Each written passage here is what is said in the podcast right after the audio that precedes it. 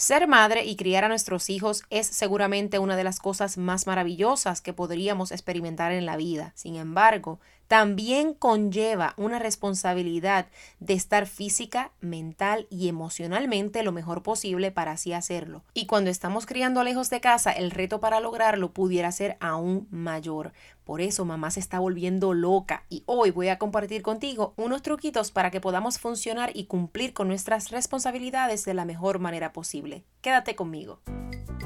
Criando lejos de casa te da la bienvenida al episodio número 15. Mi nombre es Katy Pacheco y ofrezco este espacio para compartir contigo opiniones y estrategias en base a mi experiencia como madre y educadora que cría lejos de su país y de su familia, con el propósito de crear una red de apoyo y aprendizaje por el bienestar propio y de nuestros hijos. Hoy es miércoles 13 de octubre del 2021 y esta semana quiero hablarte acerca de que mamá se está volviendo loca.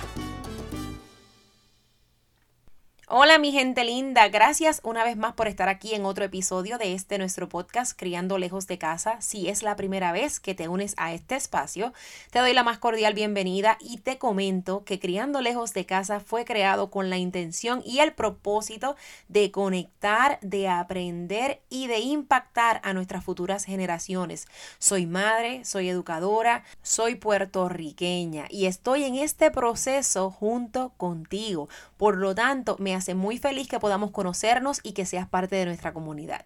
Hoy, déjame contarte, mamá se está volviendo loca se está volviendo loca. Y es que la gran mayoría de las madres en nuestra comunidad me comentan frecuentemente que esto está cañón, esto no está fácil. Y ya de por sí criar un hijo, ¿verdad? O criar nuestros hijos es una tarea que requiere tanto sacrificio y tanta, ¿verdad? Demanda tanto físicamente, mentalmente, emocionalmente de nosotros, que cuando lo hacemos fuera de nuestro país, lejos de nuestra familia, pues obviamente la tarea se convierte en algo un poquito más pesado y por lo menos así es como yo lo veo. Yo me hubiera encantado el poder criar a mis hijas cerca de mi mamá, que es una persona a la que yo constantemente recurro, aún a pesar de la distancia. Yo constantemente la llamo, constantemente consulto con ella cuando están enfermas, igual para la comida, para diferentes cosas. Yo cuento mucho con mi mamá, pero esa distancia definitivamente tiene su impacto. Y pues hace que esta carga, ¿verdad?, de, de, tener que criar a nuestros hijos lejos de nuestro país y de nuestra familia, pues se sienta un poco más pesada. Y hay días en los que el estrés, el estrés nos consume, donde puede agobiarnos a tal punto donde tememos transferirle todo eso a nuestros hijos. Y es que en efecto eso es lo que sucede. Nosotros tenemos que estar bien pendientes ¿verdad? La manera en la que nos proyectamos y cómo validamos nuestras emociones, pero sin hacerle daño a nuestros seres queridos, en especial nuestros niños. Hace unos pocos días atrás compartí en las redes sociales algo que yo decía, bueno, ¿será que no nos queda de otra ¿O será que el amor por nuestros hijos nos da ese poder? Porque miren, hay días en los que yo estoy bien cansada, bien cansada al punto de que lo que quiero es tirarme en la cama y bueno, que resuelva todo el mundo como pueda pero honestamente no puedo. Y es que yo no sé si es el amor, ¿verdad? Que siento por mis hijas, por mi familia, o es que sé que es mi responsabilidad y no puedo entonces, ¿verdad? Como digo yo, echarme a la cama y olvidarme del mundo. Pero decía, es que mamá no solo se cansa por la tarea de criar como tal. Mamá se cansa porque es que hay tanta demanda, ¿verdad? Por las presiones sociales que esperan de uno unas cosas, por la necesidad del autocuidado que tenemos, porque no debemos abandonarnos a nosotras mismas como mujeres, por los prejuicios que han venido generación tras generación imponiéndose y cada vez haciéndose, ¿verdad? Quizás un poquito más notables, por la injusticia y la desigualdad. Como mujeres sabemos que todavía nos falta mucho por recorrer, por exigir, porque aún existe menor paga por igual trabajo, a veces menor paga por más trabajo. Las madres aquí también sufrimos las injusticias en cuanto al tiempo de maternidad. Yo no he conocido a ninguna madre que le hayan otorgado un tiempo digno de maternidad, si es una madre que trabaja fuera del hogar, claro está. En mi caso, mi primera hija tuvo que ingresar al cuido a las seis semanas de nacida y mi segunda hija ingresó al cuido a las siete semanas de nacida porque no tenía otra opción.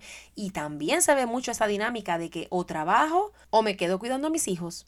Porque, óyeme, el costo de cuidado de niños es considerablemente alto. Al menos en mi experiencia es lo que yo entiendo. Para mí es bastante alto y si los salarios no compensan, ¿verdad? Para poder pagarlo, pues tenemos que decidir si trabajamos o si nos quedamos cuidando a los niños, o como nosotros que tuvimos que planificar a nuestras hijas de tal manera donde solamente tuviéramos que pagar por una niña a la vez en el cuido, porque definitivamente pagar por dos en ese momento para nosotros era totalmente imposible. Por lo tanto, son presiones sociales, ¿ve? Y condiciones que aunque son externas, ciertamente nos afectan. Y hay muchos estudios y artículos como el del Centro de Estudios Especializados en Trastornos de Ansiedad que dicen que estos altos niveles de estrés que nosotras como madres sentimos pueden ser transmitidos a nuestros hijos y eso sabemos que no es lo que queremos. Ellos pudieran hasta desarrollar una ansiedad generalizada y no queremos llegar a eso. Por lo tanto, yo dije, vamos a ver qué truquitos, qué estrategias podemos nosotras emplear para que eso, ¿verdad?, disminuya a un punto en donde sea manejable, porque no podemos decir que vamos a vivir una vida sin preocupaciones y sin estrés porque eso sería irreal, pero sí podemos tomar en cuenta unas estrategias, ponerlas en práctica y si es necesario recurrir a ayuda profesional, igualmente lo hacemos por nuestro bienestar y el de nuestra familia, especialmente nuestros niños.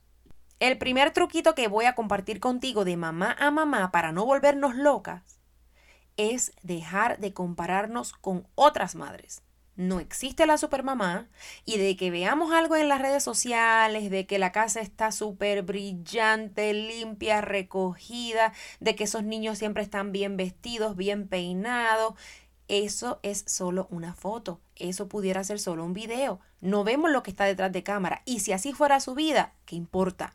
Si así fuera realmente, ¿qué importa? Eso no determina que así tenga que ser la tuya. Ahora, si es algo de, ¿verdad? Que tú lo utilices como motivación, porque es algo que te inspira y que tú quisieras, ¿verdad? Eventualmente llegar a, no sé, a tenerlos de esa manera, pues felicidades. Pero no vivas bajo la la experiencia de los demás, porque sabemos que pudiera no ser cierto pudiera no ser cierto y a lo mejor tú te estás poniendo unas presiones sin necesidad sobre tus hombros por entender que si tu casa no se ve así, si tus hijos no se ven así, si tu carro no se ve así, pues entonces no estás bien y estás fallando como madre. Así es que eso vamos a dejarlo a un lado, no vamos a compararnos con nadie. Y yo me lo aplico, yo me lo aplico porque a veces yo les tengo que admitir que a mí eso, yo soy chabona, pero es que yo soy chabona en el sentido de que no me gusta, o sea, no me gusta que se vean todas sucias, no me gusta que se vea el reguero, pero eso no quiere decir que yo no lo tenga. Eso no quiere decir que yo no tenga dos canastas de ropa sin doblar de hacen ya varios días. Eso no quiere decir que quizás me fui como una loca en la mañana y no tendí la cama. No, eso no quiere decir eso porque tengo mis días. ¿Y qué? O sea, tengo que aprender a bregar con eso por mi bienestar emocional y sé que siempre estoy dando lo mejor de mí, así es que eso es suficiente y no tengo la necesidad de compararme con nadie más para juzgar mi labor como mujer, mi labor como madre, ni nada por el estilo. Así es que vamos a poner eso en práctica. El segundo truco de mamá a mamá que quiero compartir contigo es el de aprender a delegar, porque Dios mío, que mucho nos cuesta que mucho nos cuesta a veces delegar, porque sabemos que nadie lo va a hacer mejor que nosotros, porque sabemos que quizás no lo hacen más rápido que nosotros, pero eso no importa. Llega un punto en que eso es lo de menos. No hay que demostrarle nada a nadie. No tenemos por qué ponernos esas presiones. Y si cuentas con una pareja, si cuentas con el padre de tus hijos, por favor, aprende a delegar. No tienes por qué echarte toda la carga sobre tus hombros porque al final de cuentas eso produce estrés, produce ansiedad y te vas a volver loca, como decimos en nuestro país, sin necesidad alguna. Entiendo que también hay algunas madres solteras que quizás no cuentan, ¿verdad?, con una pareja o el padre de sus hijos no está envuelto en, el, en la crianza, pero ¿sabes qué? Podemos encontrar personas que siempre están dispuestas a ayudarnos, quizás en nuestra comunidad, quizás son familiares, ¿verdad? Ya sea cercanos o lejanos, personas a lo mejor en el trabajo, personas en la escuela, que también pudieran estar dispuestos a, darte la mano. Así es que vamos a ver, ¿verdad? Los recursos que tenemos disponibles. Y con esto no me refiero a darte la mano o a delegar en cuanto a la crianza de tus hijos, sino con esas otras cosas que también pues requieren nuestra atención, nuestro tiempo, como el mantenimiento del hogar, el mantenimiento de nuestro auto y cosas por el estilo. Que si contamos con la capacidad económica, esa es otra manera de delegar, donde pagamos por el servicio porque así no tenemos que hacerlo nosotros y nos aliviamos un poquito esa carga. Así es que son varias, ¿verdad?, las maneras en las que podemos aprender a delegar en otros actividades, compromisos, responsabilidades, para así, pues mira, bajarle dos. El tercer truco de mamá a mamá que quiero compartir contigo es hacer una lista de prioridades. Y no tiene que ser con papel y lápiz, puede ser en nuestra mente, puede ser en el teléfono, donde se te haga más fácil. Pero tenemos que establecer una lista de prioridades porque no todo tiene la misma urgencia y no todo tiene la misma importancia. Y vuelvo con el ejemplo de la cama, porque es que me pasa bastante a menudo. A veces en la mañana estamos, ¿verdad?, con la prisa, el ajetreo mañanero, de prepararnos para la escuela, preparar el lonche preparar bultos, asegurarnos de que desayunen, asegurarnos de peinarlas, arreglarlas se vuelve un caos. Sabemos que en las mañanas, ¿verdad? Pudiera ser un caos. Y ahí a veces me toca decidir, bueno, o la peino o preparo la cama, pero si salgo en 10 minutos ya me va a tomar el tráfico y no voy a llegar a tiempo. Así es que yo decido peinarla porque en este momento eso tiene más carácter de urgencia para mí, más importancia para mí, por lo tanto la cama puede esperar a que yo regrese. Yo no voy a coger lucha porque mi bienestar emocional vale mucho más. El cuarto truco de mamá a mamá que quiero compartir contigo es el de tomar tiempo para ti sola. Sola, sin culpas, sin remordimiento, sin ningún pesar.